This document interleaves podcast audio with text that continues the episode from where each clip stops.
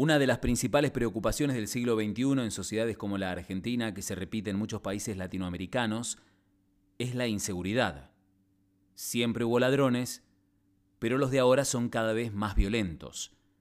Los ataques que terminan en crímenes sangrientos crecen al ritmo de la desigualdad socioeconómica y del avance del narcotráfico. Son las drogas las que marcan la diferencia entre aquellos ladrones y los de hoy, que en muchos casos se convierten en asesinos, asesinos adictos, asesinos drogados.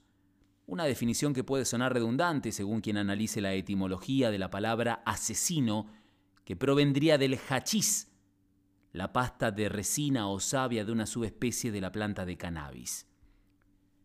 Desde finales del siglo XI, en Medio Oriente, una secta ismaelita dentro del chismo comenzó a ser señalada como responsable de la muerte de reyes, líderes políticos y jefes militares. Se hacían llamar nizaríes y vivían en el castillo de Alamut, una fortaleza construida en las montañas del norte de Irán.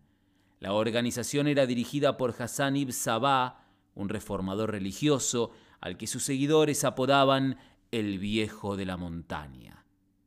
Los enemigos de la secta contaban que para ganar poder en la región el viejo usaba el homicidio político como estrategia y que les daba a sus hombres hachís para ejecutar los planes. El viejo de la montaña los drogaba y les decía que ese estado de euforia y alucinación que sentían era parecido al que los aguardaba en el paraíso. Y como todos querían ir al paraíso, no cuestionaban las órdenes y hacían lo que les pidiese a cambio de hachís.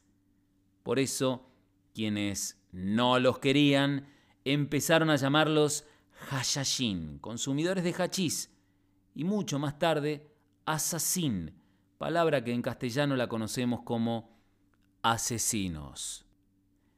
Resalto que esta es la versión despectiva de sus enemigos, porque lamentablemente toda documentación producida por los nizaríes o hashashin desapareció en 1256, cuando los mongoles los atacaron y destruyeron la fortaleza de Alamut. La secta existió y su fama de mercenarios no es una leyenda. Sin embargo, investigadores musulmanes creen que en realidad el término que se usaba era hashishisha o hashishi y se lo empleaba con una connotación ofensiva para hablar de los marginados. Y responsabilizan a quienes mal interpretaron los textos de Marco Polo, que aseguró haber pasado por Alamut, propagando la versión de los terroríficos magnicidas drogados que llegó hasta nuestros días.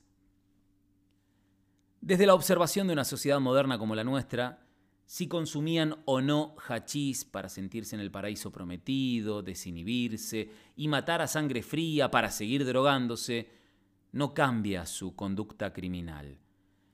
Pero prestando atención a la influencia de las drogas en general en los crímenes actuales, aquellos hashashin parecen haber reencarnado en los homicidas de estos días, dándole sentido a una palabra que nos duele y no paramos de escuchar y de leer en las noticias.